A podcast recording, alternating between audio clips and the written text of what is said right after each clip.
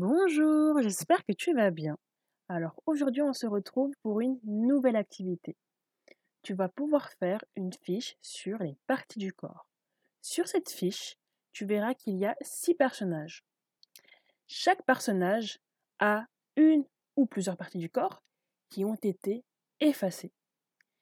Ça va être à toi de trouver quelle est la partie du corps ou quelles sont les parties du corps qui ont été effacées et ensuite de les dessiner.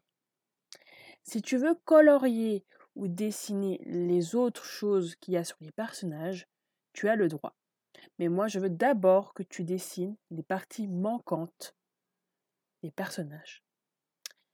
Bonne chance et bonne journée